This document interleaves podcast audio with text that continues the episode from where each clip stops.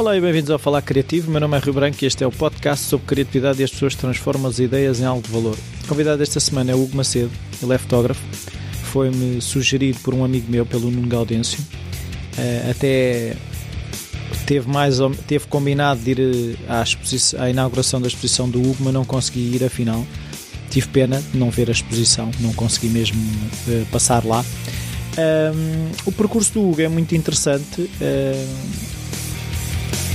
e não linear, que é uma coisa que eu acho extraordinária nesta questão toda de nós acharmos que começamos na primeira classe e acabamos na universidade aos 24, 25 anos com a vida toda feita à nossa espera. Mais uma prova que assim não é. Até já.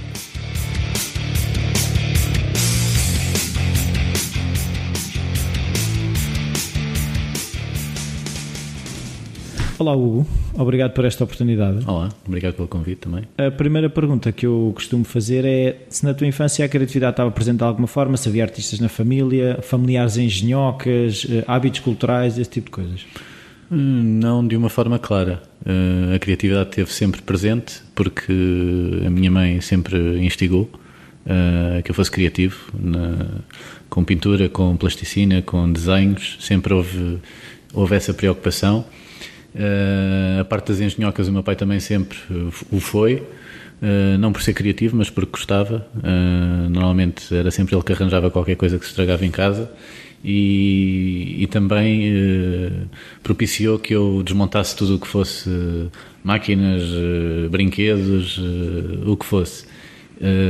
e pronto, em termos de engenhocas e criatividade, foi um bocadinho por influência dos meus pais. Sim. e então, da tua infância até chegares hoje, se consegues fazer um percurso mais ou menos. Eh, para explicar como é que chegamos à fotografia, eu gostava de perceber que. E o teu percurso académico, porque eu acho que as coisas eh, todas acabam por ter influência umas sobre as outras. Sim, sem dúvida que tiveram influência. Uh, nada foi planeado, nada foi conduzido para. Não, não, não tinhas. Eu vou ser fotógrafo? Não, ou... não, nada disso. Nada disso. Quando era, quando era miúdo, nunca, nunca tive o vou ser alguma coisa. Uh, nem jogador de tudo, futebol? Nem jogador de futebol, por acaso não. uh, a fotografia sempre esteve presente uh, de uma forma mais indireta, porque o meu avô era fotógrafo, era fotógrafo em África. e isso deixou grandes influências no meu pai, por se interessar também na fotografia Uh, nunca o fez de uma forma mais uh, pensada no sentido de, de, imaginar uma fotografia e querer uh, pô-la em prática, mas sempre fui muito fotografado enquanto miúdo e o meu pai fotografava bastante eventos familiares, passeios, o que fosse. E, e, ao ver o meu pai fazê-lo, nem que seja só por isso, também tinha algum interesse.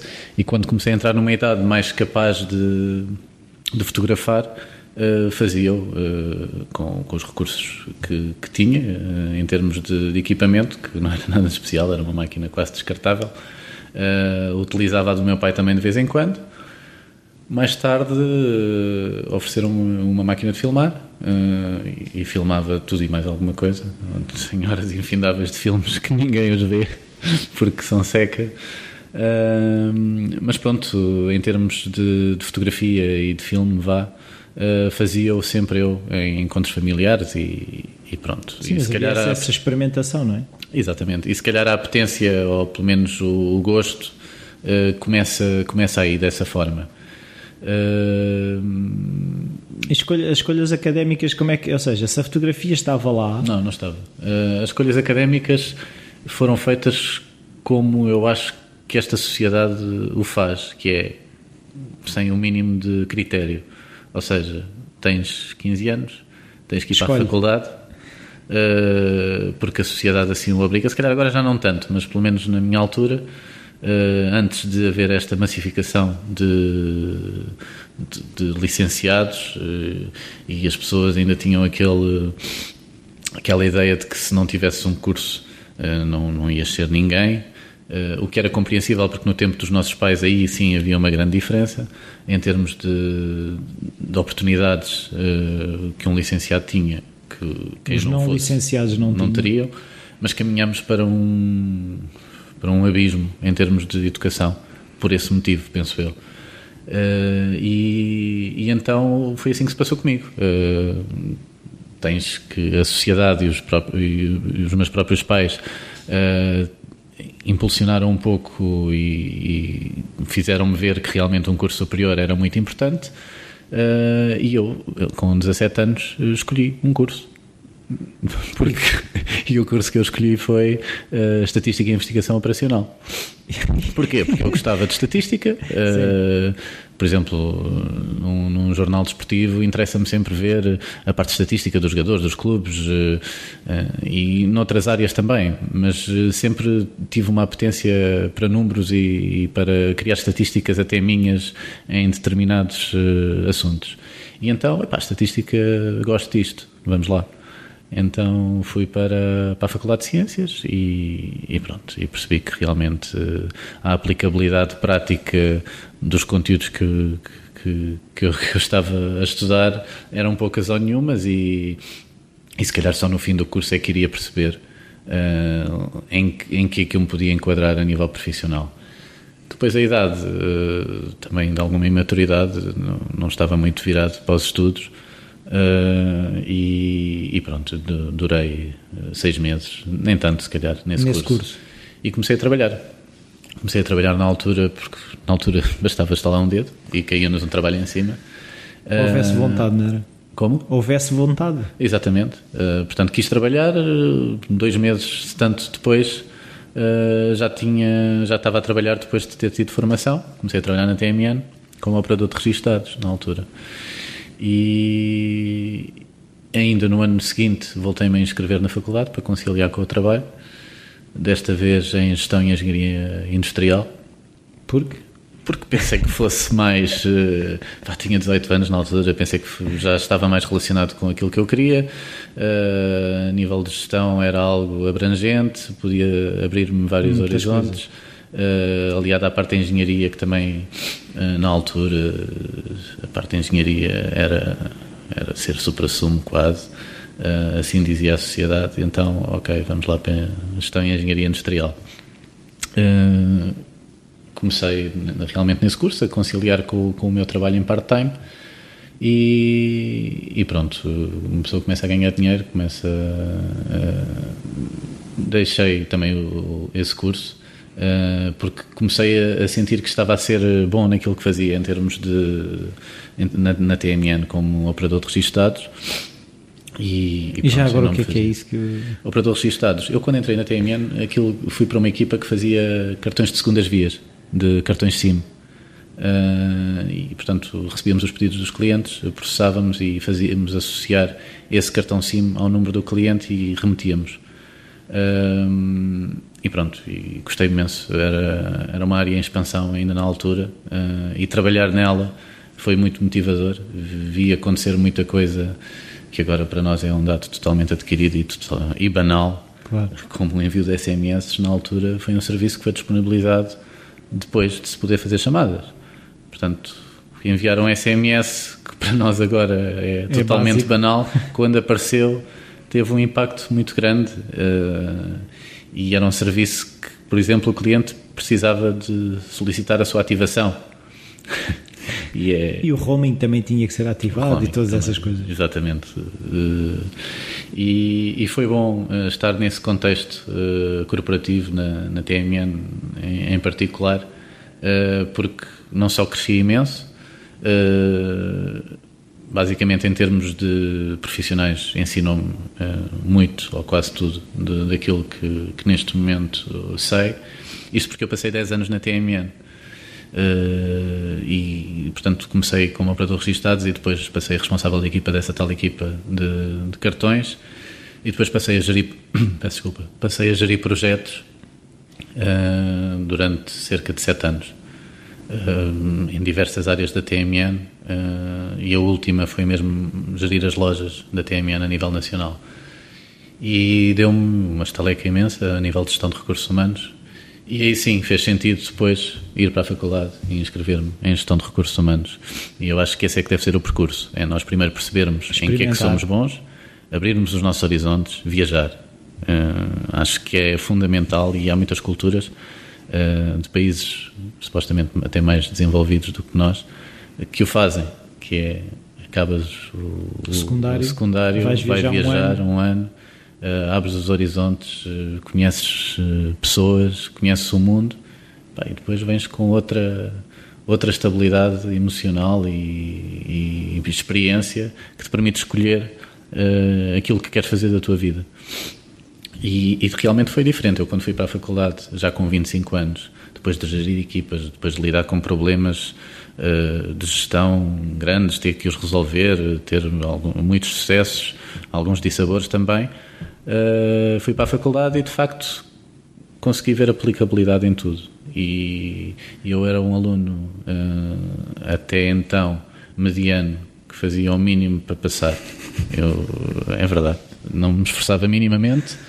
Uh, se estudei mais do que uma hora para um teste ou para um exame, até essa altura foi muito. Sim.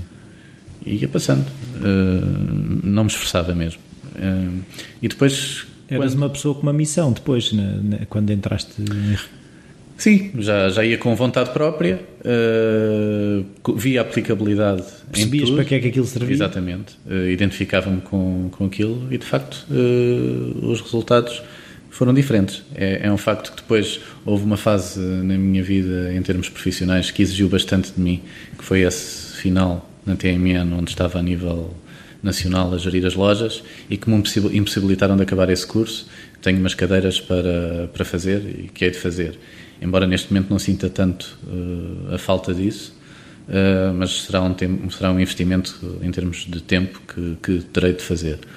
Uh, mas consegui apreender muito mais e trazê-lo para a minha vida profissional, uh, trazer esses, esses conhecimentos, uh, depois de perceber uh, o contexto em que, está, em, que estava inserido a nível profissional e, e aplicá-lo na prática. E acho que essa é a grande diferença, é que nós muitas vezes vamos para, para um curso e não fazemos a mínima ideia onde é que o vamos aplicar.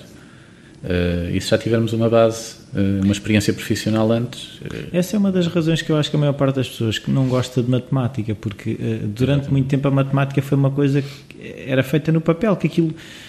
claro que se dá o exemplo de eu dou três maçãs e tu dás uma maçã, quantas maçãs tu ficas? Mas a matemática pode ser muito mais do que isso. É muito mais do que isso. E, e, e, e se, se, tornarem a, a matemática mais prática, eu acho que é uma das coisas que vais fazer com que a matemática não seja o bicho-papão que toda a gente. Exatamente. E isso eu notei claramente. Eu era um aluno eh, a nível de matemática com muitas dificuldades. Uh, embora gostasse de números uh, na minha vida, no meu cotidiano, depois na prática escolar era um zero à esquerda e Porque consegui... é que um seno e cosseno, ou seja o que for. E consegui ir passando com explicações e a muito custo e sem vontade nenhuma. E na faculdade, já neste curso de gestão de recursos humanos, tínhamos matemática e, e, e nesse ano, eh, acho que tivemos matemática em dois anos, tive a melhor nota da turma. Pois. Sem grande esforço também, eh, porque realmente gostava. E quando uma pessoa gosta e está motivada, eh, é tudo mais fácil. Sim, sim. E pronto. Então, saíste da TMN para onde? Saí da TMN aí se calhar já se, se calhar já começa a falar da fotografia. Sim. A fotografia aparece em 2004. Ah, Mas nestes anos todos de TMN não havia fotografia? Eu saí da TMN em 2008 e a fotografia nasce em 2004. Ah, okay. Começamos então a falar sim, da fotografia, sim, sim, eu depois enquadro com a saída da TMN. E então, ah, em 2004, começo a fotografar. Ah, havia, havia ainda um site que era o Olhares. Sim. Eu registrei-me nesse site Uh, comecei lá a colocar algumas fotos que fazia pronto, no, no, meu dia a dia. Mas recuperaste um bocado com a nova onda das reflexos digitais? Foi aí que foste buscar a fotografia? Não. não. Uh, eu, eu já tinha uma máquina digital, não era reflex, era um, pá, uma compacta. Uma point and shoot? Ou... Sim, era uma Cybershot na altura, da Sony. E, e, comecei a fazer fotos com ela e, e pronto, e comecei a colocar nesse, nesse site Uh, e, e, na altura o, a grande parte, muitos fotógrafos uh, estavam lá e era, era uma comunidade em, em franca ascensão. E, e uh, a troca de comentários, uh, o feedback, receberes o feedback imediato das fotos que colocavas era motivador e isso começou-me a, a criar o bichinho de começar a pensar a fotografia. Fazer mais e melhor. Fazer mais, pensar a fotografia mesmo, propriamente dita. E aí sim, portanto, apareceu a necessidade de comprar uma câmara reflex. E foi, foi o que fiz na altura. Comprei uma 300D da Canon. Uh, e, e, pronto, comecei, comecei a fotografar mais, uh, a querer partilhar aquilo que fazia. Uh, e o processo foi normal, não, nunca estabeleci metas ou objetivos, apenas ir fazendo a fotografia quando me apetecia e da forma que me apetecia. E depois, na altura, com, surge-me um convite de uma pessoa para a fotografar. Eu nunca tinha fotografado pessoas que não conhecia, uh, para mim foi um grande desafio. Uh, e não, e não, não, não, rejeitei esse convite e fui fotografar a pessoa. E, e as fotos ficaram engraçadas. Uh, Coloquei-as online, tiveram um feedback uh, também interessante. E a partir daí disse: pá, se calhar vou começar a, a tentar fotografar mais pessoas. Até que um dia me surge um convite para um trabalho mas eu nunca. Nunca te passou pela cabeça ganhar dinheiro com aquilo? Não, nunca me passou sequer pela cabeça fazer eh, um trabalho que fosse apresentável a um, a um cliente, ou seja o que for, sim, sim. a trabalhar para alguém. Uh, e, e, fui fazer esse trabalho, de facto. E a partir daí as coisas foram muito naturais. Uh, o investimento também foi, começou a ser proporcional às exigências. Comecei a gastar algum dinheiro em material. Uh, e, e pronto, comecei a, a, criar uma rotina de fotografar por prazer pessoas. Comecei a fazer alguns trabalhos na área de, de moda. Vá. Na altura ainda não, não, se podia chamar bem trabalhos, mas uh, coisas minhas, projetos meus. E, e isto entre 2004 e 2008, mais ou menos, foi, foi o que aconteceu. Em 2008, para, já, para fazer o paralelismo com a TMN, decidi sair da TMN. Eh, aquele, portanto, aquela função que eu tinha estava a ser bastante uh, desgastante. Uh, tinha pouco tempo para mim e aconteceram algumas situações com as quais eu não me estava a identificar em termos éticos, profissionais, uh, de gestão do projeto e eu decidi sair de um dia para o outro. E, e pronto, abdiquei da minha carreira, vai entre aspas, de 10 anos uh, arrisquei, porque na altura em Mas 2000... já tinhas alguma coisa? Não, não, não. Hum. Em 2008 foram, foram, foram aqueles anos em que se começou a falar da crise. Uh, e eu, consciente disso, ainda assim uh, decidi uh, abdicar daquilo em prol, em, em prol, da minha sanidade mental, vá, e, e também da minha consciência que, não, que estava a ficar beliscada pela forma como estavam a ser geridas as coisas. E então saí e decidi, epá, eu comecei a trabalhar muito cedo, desde então tive poucas férias, vou estar seis meses sem fazer nada e depois logo me preocupo uh, com, com a minha vida profissional. E assim foi, só que nesses seis meses, com o tempo disponível, não, com o tempo disponível comecei a fotografar imenso e comecei a ter uh, muito trabalho a nível fotográfico. Então, os que eram para ser seis meses foram dois anos a viver da fotografia. E, e, foi muito interessante porque conheci imensa gente, ganhei imensa experiência e no final desses dois anos já tinha um trabalho quase regular diariamente uh, e, e, estava, a ser, estava a ser muito interessante. Mas era preciso procurá-lo ou quase que ele te vinha parar uh, ao colo? Eu procurava, uh, procurava no sentido de demonstrar o meu trabalho. Eu nunca fui uma pessoa que, que prepotente a nível de, de trabalho, ou seja, queres pagas, não queres, não pagas e eu também não faço. Eh, eu era humilde, até porque não me considerava um fotógrafo profissional e então eh, muitas vezes disponibilizava os meus serviços de forma a dar a conhecer o meu trabalho e depois propiciar daí eh, futuras colaborações. Uhum. e aconteceu bastantes vezes. Há clientes que eu ainda hoje tenho que nasceram assim que são clientes que, em termos fotográficos, eh, representam uma parcela muito importante do meu rendimento. E, e, não me arrependo de o ter feito, foi ótimo pela experiência que ganhei, porque também eu não podia ser, ser, esse, ser propotente se ainda não tinha um portfólio. Quem és tu? Exatamente, não tinha um portfólio que, que suportasse uh, essa minha prepotência e, e, eu próprio não me sentia à vontade porque não tinha tanta estaleca como fotógrafo. E esses dois anos foram muito importantes para ganhar alguma estaleca para conhecer pessoas e integrar no meio. Nesse, nessa pausa também de dois anos, que não foi pausa, mas uh, em termos uh, profissionais corporativos foi, uh, portanto fiz uma viagem à África, ao Quênia e à Tanzânia, e aí nasceu um gosto muito grande, não só por África, que já existia, estava intrínseco, mas por fotografar, fazer fotografia de viagem, de culturas, da, da crueza de, dos povos.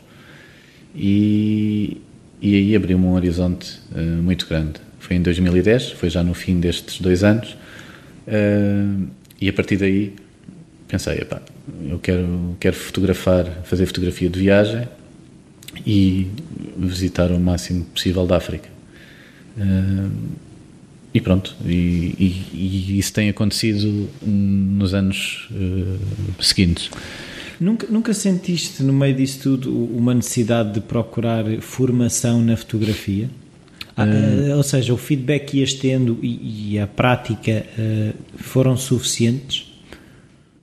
Hum, eu sinto que a formação em fotografia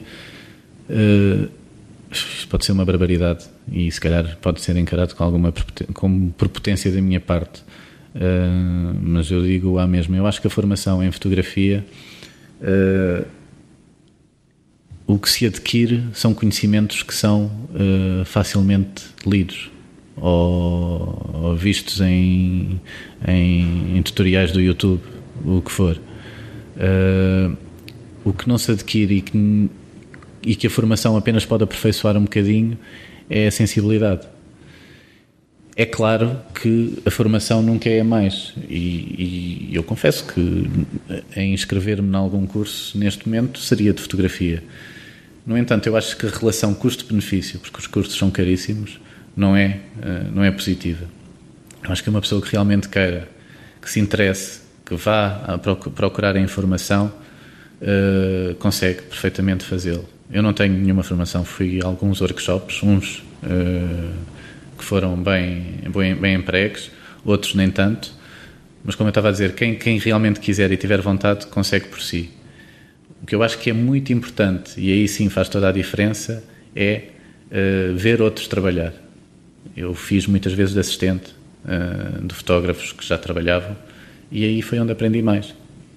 Mesmo e contacto com miúdos que, que acabam de sair de cursos uh, e que muitas vezes querem uh, fotografar e, e, eu às vezes dou algumas dicas, já foram também assistir a, minhas sessões e de facto eles não vêm uh, preparados, não, vêm, não são conscientes do que é fotografar e ter que apresentar um, um produto e, não sei, nesta área acho que a formação tem que ser desenhada de outra forma. Mas teria que ser mais no modelo como era no Renascimento, do mestre e do aprendiz? Acho que sim, sem dúvida.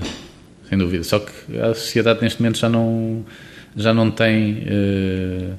Uma sociedade que é fornadas e uma fornada não é feita com um mestre e 20 aprendizes. Não? É? Exatamente.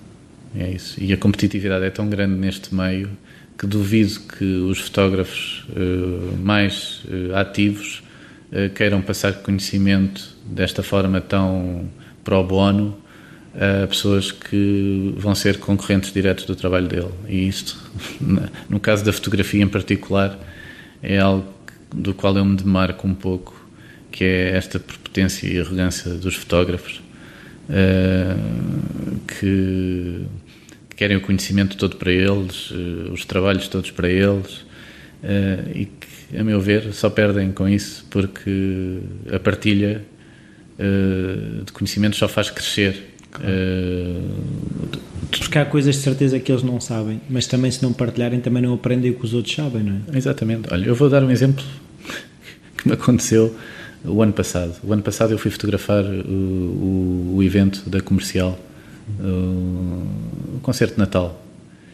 E fui fotografar porque tenho um amigo, o Vasco Palmeirinho, meu amigo, e disse: Olha, queres que eu vá lá tirar umas fotos e não sei como é? Sim, vai lá. E fui, só naquela de, de tirar fotos, de, nem, nem, sequer fui pago para isso. E estava lá um fotógrafo oficial. Pago para isso. Pago para isso. E esse fotógrafo podia, como acontece muito, e eu esperava, não sabia que ele ia lá estar, podia levar a mal. Tipo, quem é este gajo? Está aqui, está aqui também a fotografar para a comercial, podia sentir-se ameaçado, seja o que for. Pá, não. Uh, na boa, conhecemos, partilhamos o trabalho. A partir daí, uh, eu, uma vez, como gostei do trabalho dele e gostei da atitude dele, chamaram-me para um trabalho que eu não pude, passei-lhe o trabalho a ele, claro. ele foi. A partir daí, ele tem passado trabalho, eu passo-lhe a ele. E este ano, que foi a semana passada, fomos os dois fotografar o concerto da comercial e fomos ambos pagos. É, é, é, aquilo que eu defendo que é assim, as pessoas têm que perceber que em vez de dividir a tarte em mais fatias, temos é que fazer a tarte maior, assim toda a gente come claro. e toda a gente come mais. Exatamente. E eu ganhei muitos trabalhos uh, por ele, pelo Nuno Fontinha, ele ganhou trabalhos por mim e pronto, pá, se ele tivesse tido uma atitude arrogante e, e, tipo, este gajo vem cá porque me quer tirar o trabalho, não, é se calhar não tinha criado uma amizade com ele, gosto sim, imenso sim. dele, e não tínhamos ganho ambos os trabalhos que ganhámos, porque estes trabalhos que eu lhe passei eu não podia fazer mesmo. E se não lhe tivesse passado a ele, dizia, pá, olha, peço desculpa, não posso, arranjem outro fotógrafo. Sim, mas é, é, é engraçado essa questão que falaste da concorrência porque um, o anterior convidado, o Ronaldo Costa, o que ele diz é quem tem medo da concorrência são os incompetentes. Porque os incompetentes é que têm medo de, de, de, de, de haver competição. Porque tu, se estiveres seguro do teu trabalho e se aplicares o melhor de ti, claro que haverá sempre aquele que poderá fazer melhor, mas claro. não, não é, esse não é teu concorrente, está a outro nível. Pois. Por isso a concorrência é uma falsa questão. Um, outra coisa que eu gostava de perceber é uh, fotografar em África e fotografar num estúdio cheio de condições. Uh, com, os processos, como é que é? Uh, quando tu vais para a África, vais com outra mentalidade de certeza, mas como é, que, é, como é que é o processo mental? Prefiro fotografar em África, mil vezes. Porque o ar livre. O suposto estúdio cheio de condições, na realidade, é, é algo que nos limita. porque nós, no estúdio cheio de condições, estamos a querer tentar criar as condições ótimas para uma fotografia. E aquilo que eu entendo é que em África, sem nenhuma dessas supostas condições técnicas, as condições são ótimas só por si. Portanto, são ótimas porque são reais, acima de tudo, e é isso que eu gosto. Hum, por isso é que eu digo, eu, em termos de moda, gosto de criar coisas que não existem, transformar as pessoas em coisas que não são. Isso é que me dá, dá gozo em África e neste tipo de fotografia eu gosto de não transformar nada. De, de um lado encenar, coisas. do outro lado apanhar Exatamente. o que existe. Exatamente. E, e, em África a luz é fantástica, uh, a espontaneidade das pessoas é fantástica, uh, os cenários, uh, o pitoresco de, de, das vilas, das estradas, é, é tudo fantástico. Portanto, aí é que estão as, as condições fantásticas para fotografar. Uh, num estúdio, pronto. Uh, é... sim, sim, mas num estúdio, lá está, eh, existe essa preparação. Tu, tu por exemplo, imagina que eu agora tenho um, trabalho que preciso uhum. que tu fotografes. Tu começas a estruturar como é que vais fazer, é isso? Depende. Depende da forma como tu me pedes. Se tu já saberes exatamente, já souberes exatamente aquilo que queres e tiveres uma ideia muito fixa, inevitavelmente eu vou ter que me adaptar e planear eh, a minha forma de trabalhar em função das tuas necessidades. Uhum. Se tu não souberes muito bem o que queres.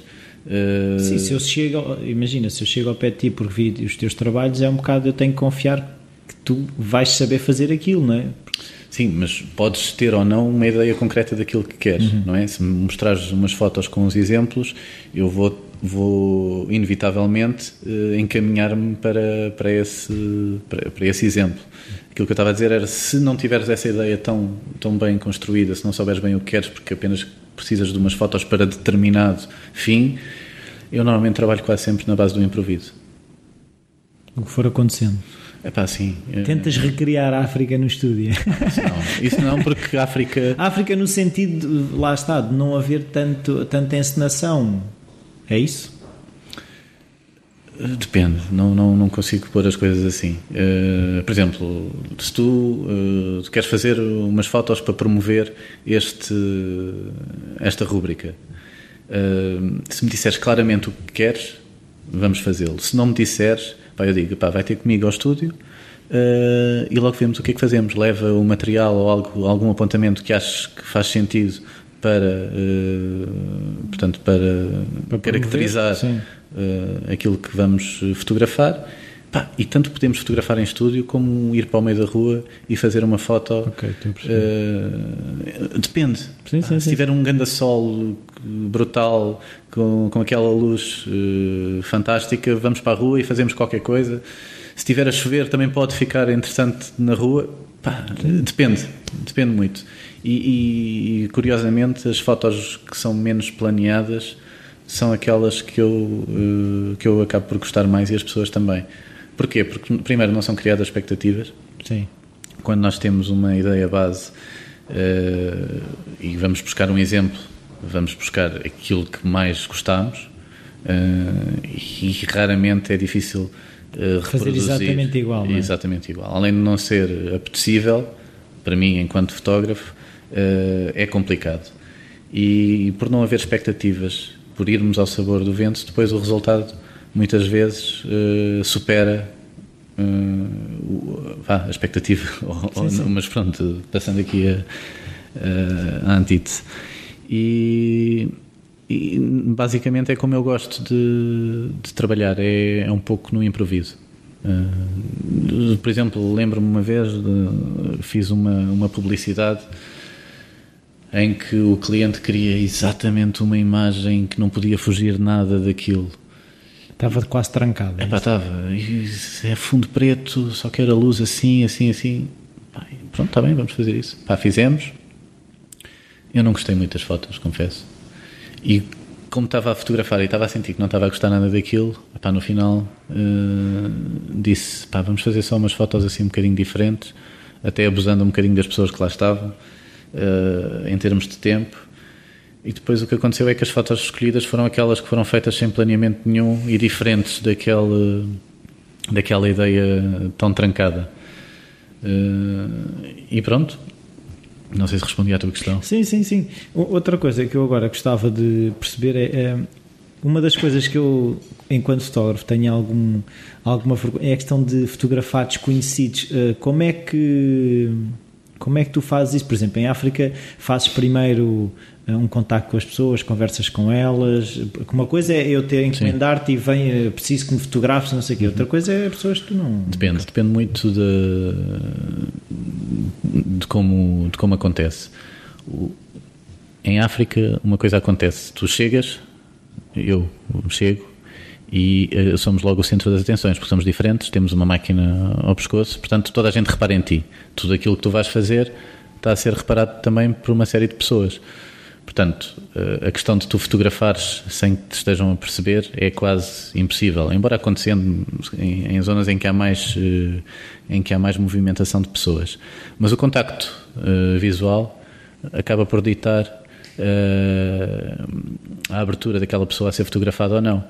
Se tu, faz, se tu sorris para a pessoa, a, a pessoa raramente acontece. Isso também é, é algo que, que, me agrada muito em África. Mas se sorris para a pessoa, se ela te devolve um sorriso, se tu lhe apontas a máquina, ela, sim, pronto, é uma linguagem quase universal. E depois aquilo que eu faço quase sempre é mostrar depois a fotografia à pessoa, e a pessoa gosta de ver ou não.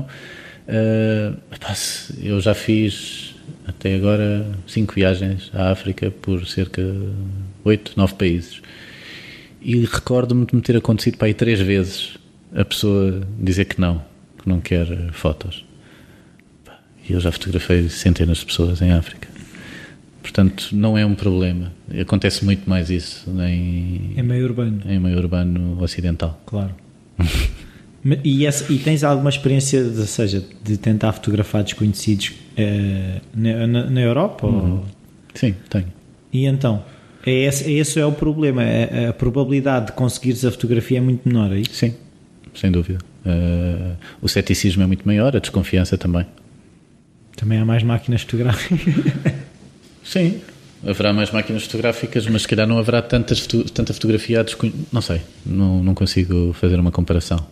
Uma Eu acho é que é mesmo o nosso mindset uh, quando estamos aqui estamos de desconfiança e pronto. Ou seja, tu estavas a falar do nosso mindset, o teu mindset também muda quando vais ah, para lá? Totalmente. Totalmente mesmo. Uh, a noção do tempo é, é outra. Não há pressa, é isso? Não, não há. O tempo passa mais devagar. Uh, a abertura para falar com desconhecidos também é muito maior. Uh, o querer conhecer Mas normalmente vais sozinho? Não, vou é. sempre com amigos. Uh, dois, três no total. Não mais que isso. e levas muito material? Levo, bastante. Tenho vindo a, a, a otimizar mais o material que levo. eu lembro uma vez que fui para a Argentina uh, fui fazer a Patagónia e levei duas máquinas fotográficas e todas as minhas lentes. Ou seja, a minha mochilação em material fotográfico devia ter para aí 15 quilos. E lembro-me de uma caminhada que fizemos de 6 horas e eu sempre com as, com as malas atrás, duas máquinas. Neste momento já não, já não faço isso, levo apenas uma máquina e levo duas ou três lentes. Pronto, também faz parte de, da aprendizagem, comecei a perceber aquilo que faz sentido as lentes que usava menos uh, e, e prescindo delas neste momento. E, por exemplo, uh, uma questão mais técnica é: tu levas uh, um, agora, range focal, como é que se. Ah, sim, sim. Ou seja, desde muito fechado, ou seja. Sim, sim, sim. sim. Hum. Levo, neste momento, se me perguntares que lentes é que eu levaria, levaria uma fisheye de 15 milímetros levaria uma lente fixa de 35 uh, e a 70-200 que me permite uh, planos mais fechados. Ou seja, a, a, as lentes que se calhar são mais usadas normalmente não, ser, não, não, não são as que tu usas, aquelas as, as típicas 1755 ah, ou as 2470 hum, ou... Não, quer dizer, a 2470 é uma lente que eu uso bastante, mas pelo seu tamanho e por de alguma forma eu com a 35 já consigo um plano intermédio, com a fisheye consigo um plano muito claro. aberto e eh, com a 70-200 faz o uh, retrato e, e o detalhe uh, se tivesse a 24-70 ótimo, mas como é uma lente até grande uh, prefiro prescindir dela Sim. E tripés, esses tipo de nada? Não, não levo tripé. Não. Só. e, e, e, e, e flash. Tenho levado flash. Flash? Sim. Mas... Não tenho usado tanto como queria, mas na próxima quero usar bastante flash. Mas já agora, como é que se usa um flash, por exemplo, uh, uh, numa situação de, de, exterior? Como é que se usa flash? Sim. Em uh... condições é que tu usarias? Que... Eu, já, eu já tentei, às vezes, para compensar quando tens um lado muito em sombra e. Né? Sim. Eh, por exemplo, contra-luz faz, poderá fazer, poderá, uh, depende do, do, do, resultado que queres, mas uh, se tiveres um contraluz consegues apanhar o detalhe todo de, do sol e da iluminação e com o foco de flash iluminar uh, a parte que ficaria escura por não estar a apanhar sol. Sim. Mas quando eu digo que quero levar o flash é para fazer algo mais artístico em hum. termos de retratos. Então. De, tu, por exemplo, com um flash consegues trazer um recorte e um brilho a quem está a ser fotografado uh, diferente e fica, ficará um retrato artístico uh, que, que, não, que não consegues só pela luz uh, natural.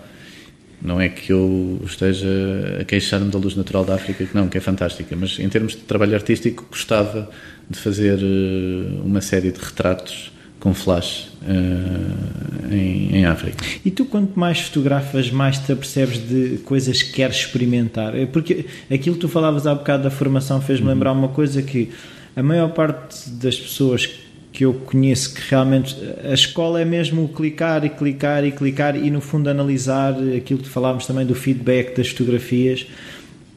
Uh, é, é, a aprendizagem vem de, de, do, do fotografar, se, se, no teu caso também é assim, do querer mais.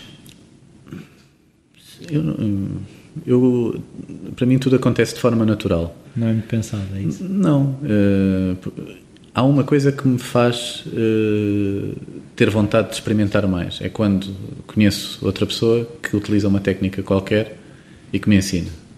E isso é a grande vantagem de nós termos uh, amigos e conhecermos pessoas na área. Sim. É que cada pessoa que eu conheço uh, acaba por ter uma técnica própria ou algo que faz muito bem, que eu não faço, e com eles aprender. Uh, portanto, é mais nessa, nessa vertente. Uh, porque quando há algo que eu vejo e gostava de fazer, eu, pá, eu tento fazê-lo. E, e, pela tentativa, erro, vais lá. Essa é a grande vantagem. Uh, eu agora gostava de voltar atrás porque eu não fiquei a perceber muito bem. depois dos dois anos de fotografia após uhum. a saída da TMN, um, o que é que aconteceu? O que é que aconteceu? Pronto, nessa fase eh, em que eu já tinha trabalho quase todos os dias, surge-me uma oportunidade para ser assessor de direção na Associação Nacional dos Óticos.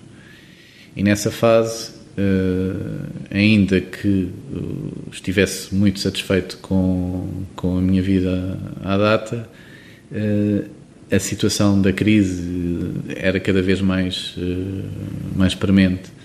E nessa altura eu tive que tomar uma decisão se continuava como estava ou se ia para, para uma situação que me, dava, que me desse outra estabilidade, mais estabilidade. Mais estabilidade.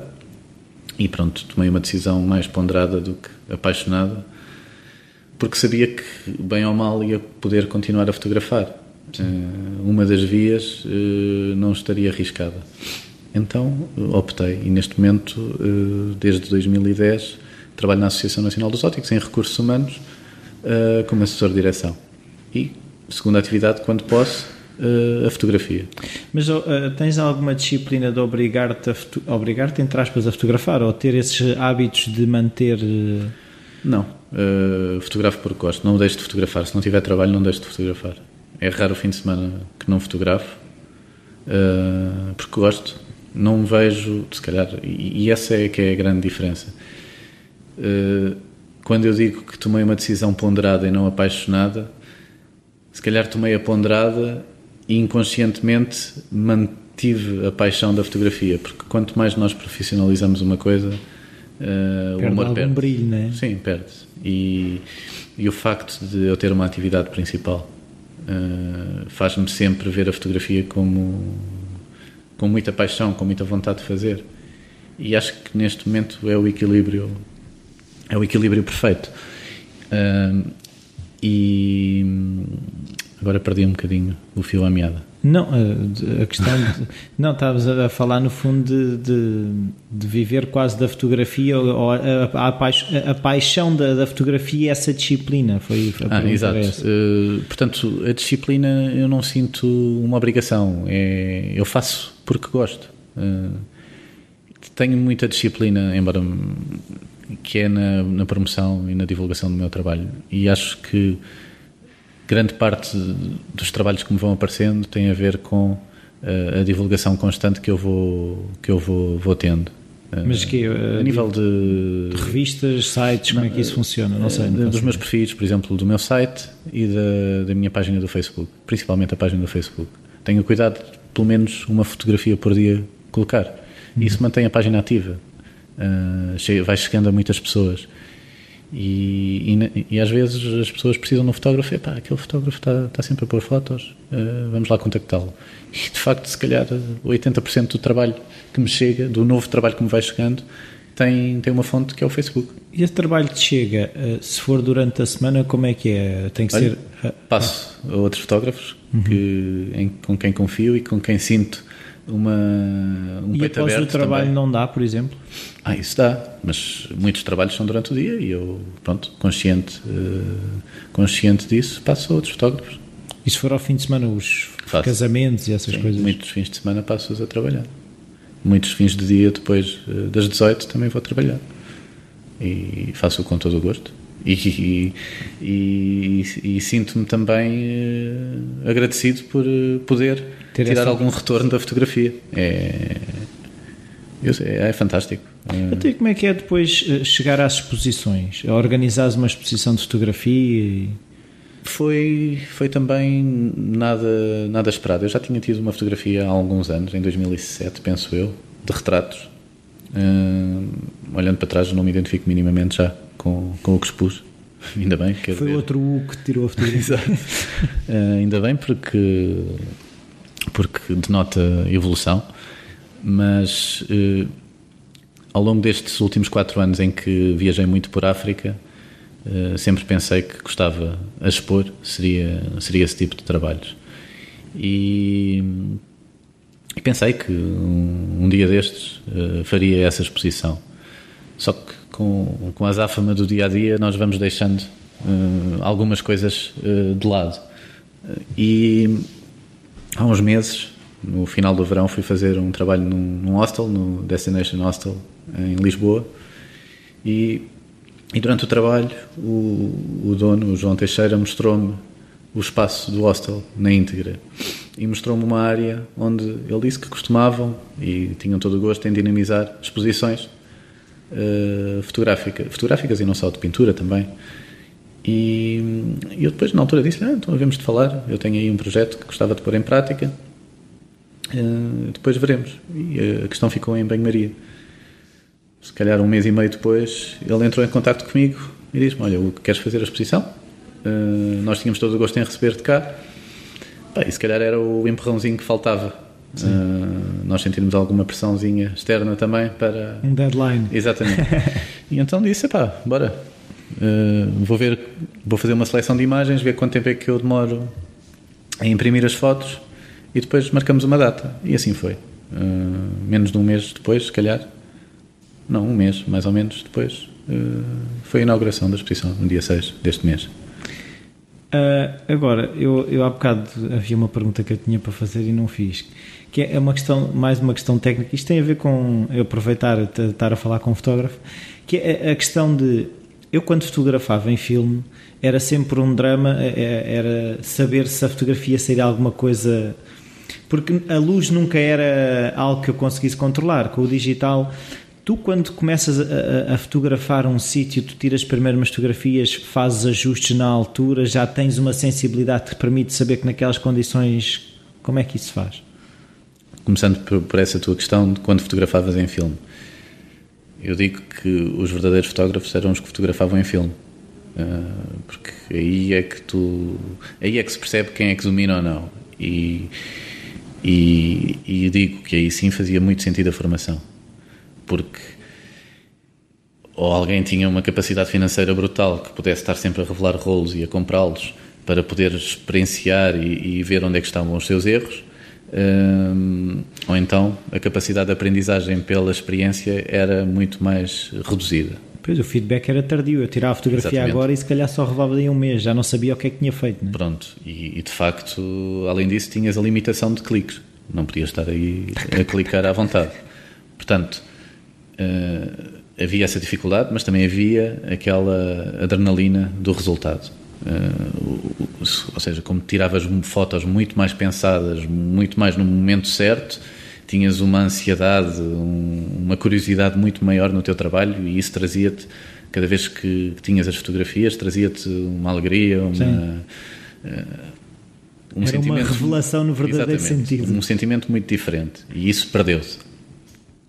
Por outro lado, com, com a fotografia digital, uh, consegues essa tal capacidade de aprender por ti. Tu fazes uma alteração numa definição e de um momento para o outro vês de que forma é que isso se reflete na imagem final. Uh, agora responda, respondendo à tua questão de, de, quando começo a fotografar, claro que tenho já uh, um, os conceitos uh, intrínsecos de que nestas condições a melhor forma para fotografar será esta. Mas não é uh, tão accurate no sentido de, ok, sei exatamente qual é a abertura, qual sim, é a exposição sim. que vou usar. Pá, tenho um, uma ideia, coloco a máquina nessas definições e dou um clique para ver como é que está. E depois ajusto em função de, do resultado. E é assim. Não... E és um fotógrafo que fotografa muito e depois escolhe no computador, clicas pouco e já sabes mais ou menos como é que. Eh, isso faz, faz parte da aprendizagem. Cada vez uh, fotografo menos, uh, clico menos. De início lembro-me que ia fotografar e, e, vinha com, por exemplo, 600, 700 fotos. Neste momento, se calhar, já vem com 100. Sim. Portanto, e cada vez, cada vez acontece, acontece fotografar, clicar menos. Fotografar, eu sei, já consigo antever o momento certo para fotografar. Uh, certo para mim. Sim, mas isso é o fim de milhares de fotografias, não é? Que se tem claro, essa... é, uma, é uma experiência, é uma sensibilidade que só ganhas depois de clicares imenso. Então, e, e, e a revelação no computador? Eh, se uhum. processas muitas fotografias, se aquilo vem, muito, vem da máquina e, e, normalmente não tens que processar muito? Isso também faz parte da aprendizagem, que é, de início, não alterava nada. Depois há uma fase em que paralelamente aos conhecimentos que ia adquirindo a nível fotográfico, fui também adquirindo alguns conhecimentos, conhecimentos a nível de edição. Então comecei a pô-los em prática nas fotografias. E depois é um vício. Ai, podia alterar isto, podia alterar aquilo, não sei o quê. E, portanto, houve uma altura em que atingi o pico em que editava imensas as fotografias e perdia imenso tempo em pós-produção. Ou seja, quase estava mais tempo a editar fotos do que a tirá-las. E depois atingi aquele limite olhei e disse: pá, não, isto não é fotografia, não é isto que eu quero. E depois comecei a crescer. Eh, e neste momento uh, tento tirar a fotografia o mais próximo da realidade possível. O que é bom em alguns casos é mau noutros. Por exemplo, em eventos uh, é mau, porque às vezes perco algum tempo. Uh, a, a, escolher, não é isso? Não é a escolher, a afinar. A afinar e, e, às vezes não se pode perder esse tempo. Mas, por exemplo, em fotos eh, de viagem, uh, tento tirar quase como. Pronto, já não faço uma edição em zonas de imagem, por exemplo. Faço uma edição na imagem integral. Ou seja, é raro, é muito raro levar uma imagem para Photoshop, fico-me apenas pelo Lightroom. Sim dar uns toquezinhos. Né? Gerais, em termos de contraste, de, de, detalhe. Sim, que no fundo era o que se fazia na revelação com os químicos. Exatamente. E, uh, as Sim. pessoas criticam às vezes um bocadinho dar-se os toques nas fotografias, mas sempre se fez, não é? Sim, é verdade. É verdade, sempre se fez. Sempre se fez e há de continuar a fazer. Muda-se. É só para fechar, eu gostava de saber se há alguma coisa que tu achas importante e que nós não tínhamos falado. Importante. Sobre o teu percurso ou sobre a fotografia, não sei. Pá, hum, sobre o meu percurso, neste momento quero dedicar-me um pouco mais ao vídeo. Sim. É uma área que, que, tenho, que tenho feito assim sem grande rotina uh, e queria, queria começar a, a desenvolvê-lo. Mas que a fotografia uh, já não se satisfaz da mesma ah, não, forma? Satisfaz, ah. totalmente. São duas áreas que eu entendo como sendo diferentes. Ah, ok. E que me agrada bastante o vídeo e deu-me gozo uh, produzir alguns vídeos que, que tenho feito e que, como sinto que a margem de progressão é muito maior no vídeo neste momento, uh, entusiasma-me e motiva-me. Mas imaginas-te a realizar um filme, por exemplo? Um filme não, mas uma curta sim. Aliás, até já tenho aí um projeto, uma ideia para uma curta. Mas, Escrita por ti? Uh, quer dizer, está escrita na minha cabeça. Ah, ainda. já tenho a história toda na minha cabeça. Uh, e, e, gostava, não a quero fazer já porque sinto que ainda tenho muito que aprender a nível de vídeo. Uh, então, mas não podias começar a experimentar um bocado a, a história de. Sim, e vou fazê-lo, mas uh, quero, quero primeiro brincar mais um bocadinho com outras coisas para depois, quando agarrar nesse projeto, já o fazer de uma forma mais. mais com mais bases. Sim. Pronto a nível de vídeo é isso e fazemos filmezinhos sobre Lisboa para, para, para ganhar estaleca. Depois tem aí outro projeto que nasceu numa brincadeira, nem, nem sei, já nem me lembro muito bem como é que nasceu, que é que, chama, que se chama Three Faces of Me e que o objetivo é fotografar mil pessoas, totalmente heterogéneo. Uh, mil pessoas, mas há um critério para essas pessoas? Não, não, não. Mil pessoas. Mil pessoas. Totalmente heterogéneo, todos os tipos. E, E é um conjunto de três fotografias por cada pessoa, em que as, em que as pessoas têm três expressões diferentes e depois escrevem três frases, uma sobre cada fotografia. E pronto, não, não tem qualquer objetivo, é, a não ser completar o, o projeto e conseguir reunir mil pessoas uh, com três expressões diferentes. Mas vais, mas vais procurar essas pessoas? Como é que isso. Ou, ou não há propriamente um plano? É não, isso? não há. É... Por exemplo, se tivesse aqui a máquina, agora fazia. não tenho. Mas pronto, é por aí. Está bem, já estou a perceber. Muito obrigado. Obrigado Foi um prazer estar aqui à conversa contigo. Igualmente. Bem-vindos de volta, espero que tenham gostado mais esta conversa.